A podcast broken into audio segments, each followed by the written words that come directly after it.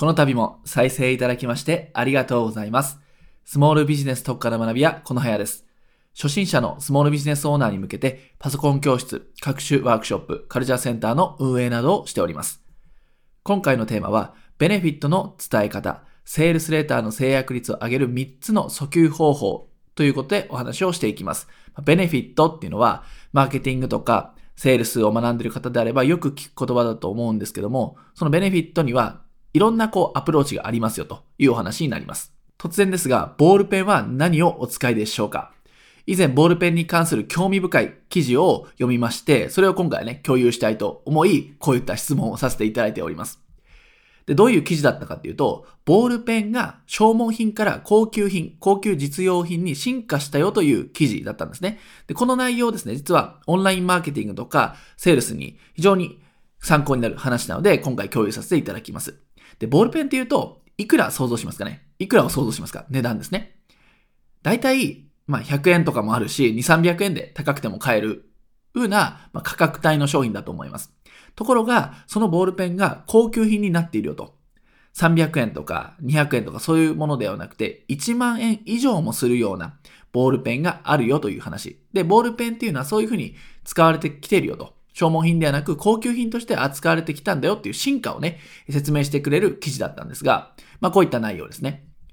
で高級ボールペンの使い道ってどういうものなのかというと、まあ以前であれば贈答用だったんですね。まあ、記念品として、プレゼントとしてボールペンをあげると。まあ、その時に安いね、何百円かのボールペンじゃなくて、1万円を超えるようなボールペンをあげていたということなんですよ。で、これってまあ自然ですよね。相手へのプレゼントであれば高級なボールペンをあげるっていうのもわかるんですが、どうやら、しかし徐々に私的利用目的になっていったっていう話なんですね。まあ、自分で使うために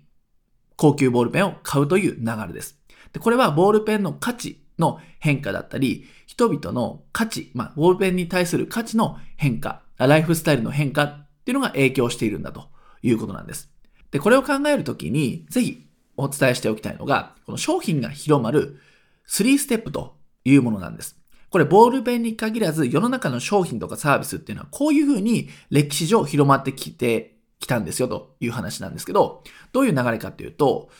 1、2、3という手順がありまして、一つ目がまず機能を果たすと。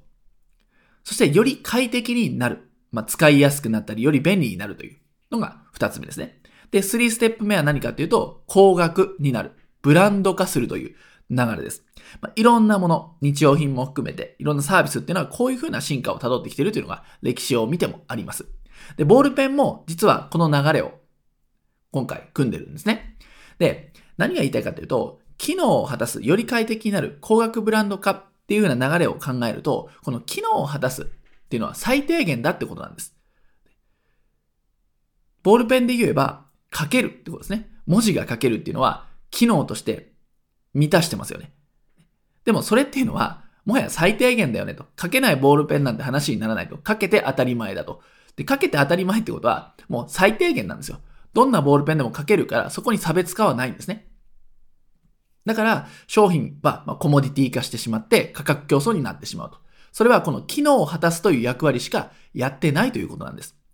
で、実は機能を果たす以外にも商品っていうのは、より価値を高められます。それが先ほどお伝えした3ステップの2つ目ですね。より快適になる。そして3つ目、高額ブランド化するということです。はい。この2、3のステップ、より快適に、より高額に、よりブランド化っていうこの2、3のステップがまだあるということなんですね。で、より快適に質を求めるっていう流れに次は行くわけですね。機能を果たせばより快適になるんですけども、まあ、よりボールペンであればですね、より快適に書けるとか、よりいい握り心地、グリップ感とか、こういったものを人は求めてくるということなんです。これは自然な流れですよね。書けるのは最低限だから。だったらより書きやすい方がいいし、より握り心地がいい方がいい。疲れない方がいいということになるわけです。で、そうすると次のステップで、高級志向になってくると。つまり、こっからは、より快適にとかではなくて、虚栄心を満たすために購入する人が増えてくるというステージです。これを持っている俺、いけてるなとか、これをね、この文房具入れに忍ばせてる私素敵とかいう風な虚栄心を満たすためのステージがステップ3ですね。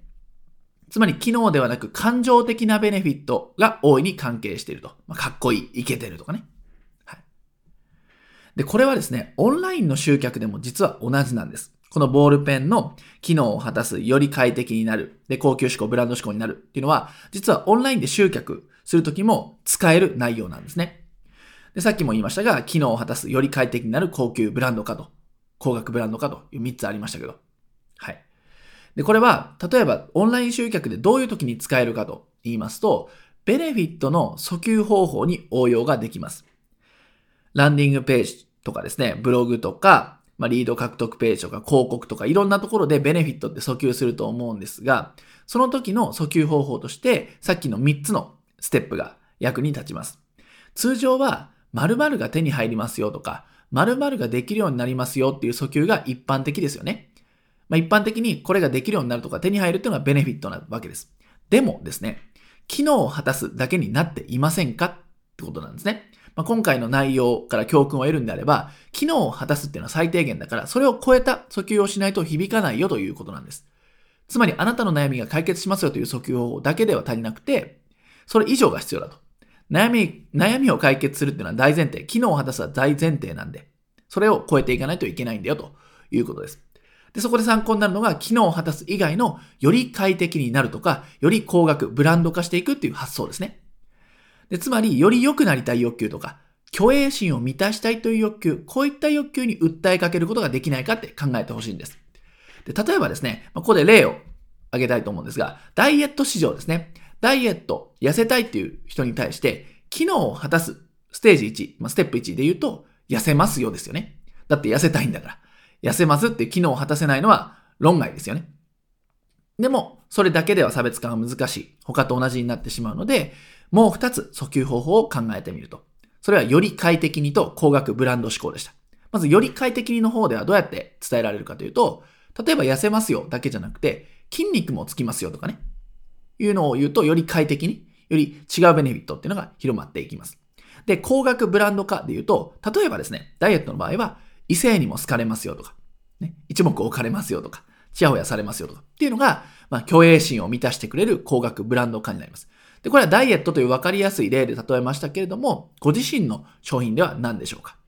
はい。ここ、今回ね、すごい重要なテーマになってきますんで、機能的なものじゃなく、より快適にとか、高額ブランド志向で共栄心を満たすような訴求をぜひ考えてみてください。